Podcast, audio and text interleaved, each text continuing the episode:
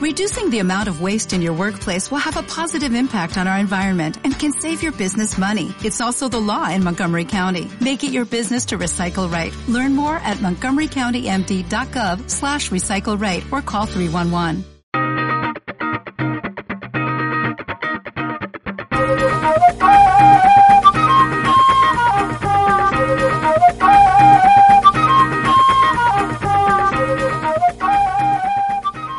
Buenos días, buenas tardes, buenas noches y buenas madrugadas o cuando demonios estéis escuchando este nuevo episodio de las efemérides de Canallas MGZ. Hoy es 16 de enero y tal día como hoy pasaron varias cosas. Pero bueno, vamos a empezar por la primera, porque tal día como hoy, pero del año 1853, nacía André Michelin.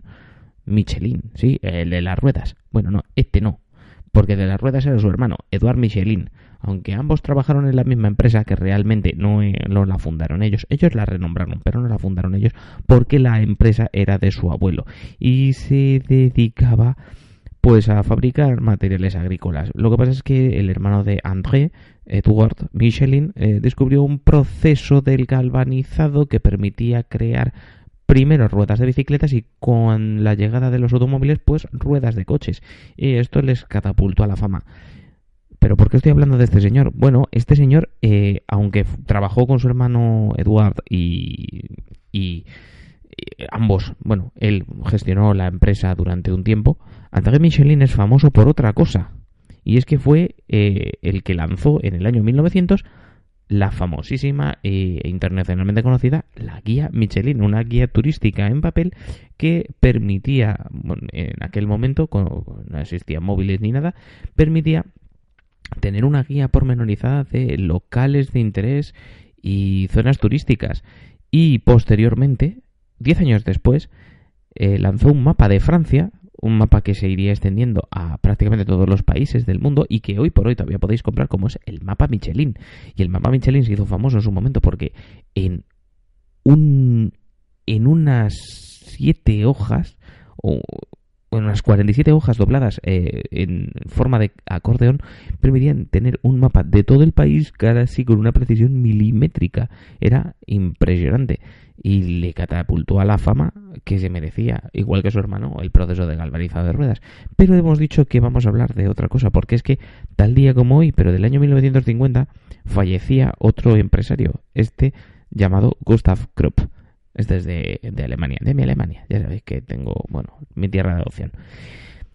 Y bueno, podemos decir que este señor fue un diplomático y empresario de la industria del acero alemán y fue juzgado en el juicio de Nuremberg. Pero ahora veremos más por qué.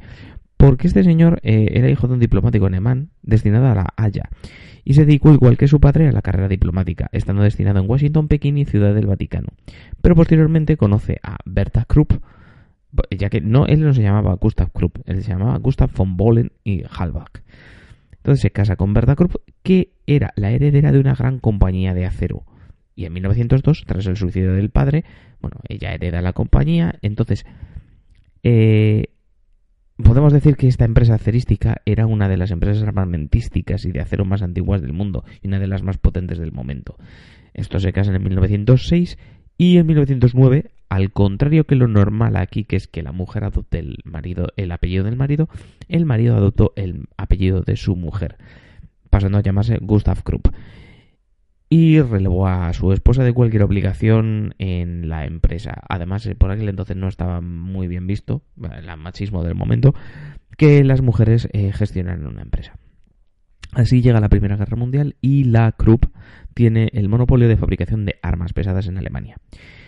Eh, al iniciarse la contienda, la Krupp lo que pasó es que perdió la mayoría de su mercado internacional, pero esto le compensó con la fuerte demanda de, armas del Estado alemán. La historia es que aquí ganan muchísimo dinero, pero llega el Tratado de Versalles, se termina la Primera Guerra Mundial y llegan al acuerdo que ninguna empresa alemana podía volver a fabricar armamento. Así que lo que hace Gustav es reestructurar la compañía y diversificar la fabricación de material pesado agrícola.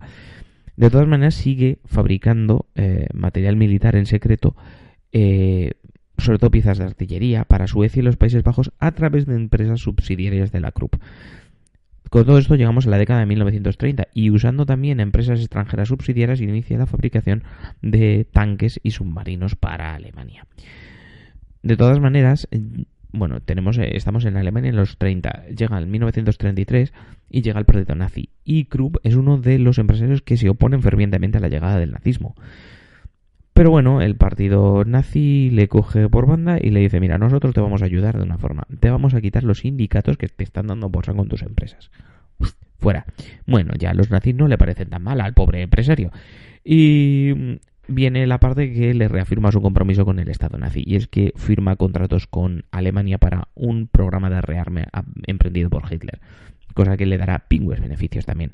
En la Segunda Guerra Mundial mantuvo en sus empresas bastantes, un número muy elevado de mano de obra esclava forzada eh, por los distintos países que había ocupado Alemania y de los campos de concentración, teniendo incluso industrias dentro del, campos del campo de concentración de Auschwitz.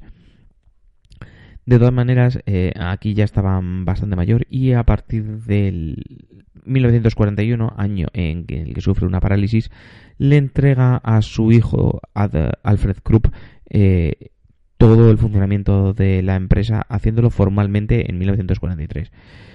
Es capturado en 1945 y fue juzgado en los juicios de Nuremberg por haber empleado mano de obra esclava en sus, en sus fábricas pero su estado de salud bastante deteriorado, eh, su senectud, eh, bueno, ya hemos dicho que te había, había aparecido una apoplejía que se decía por aquel entonces, eh, vamos, un accidente cerebrovascular, hacían que fuera prácticamente, bueno, se le juzgó, se le sentenció, pero no se le pudo aplicar la sentencia, ya que estaba postrado en cama y moriría cinco años después del final de la Segunda Guerra Mundial. Y hasta aquí llegamos con la vida de estos dos empresarios, uno más pacífico que el otro, hay que reconocerlo, pero bueno, los dos eh, en, su, en su forma. Y nos escuchamos mañana en otro episodio de las efemérides de Canallas MGZ. Hasta mañana.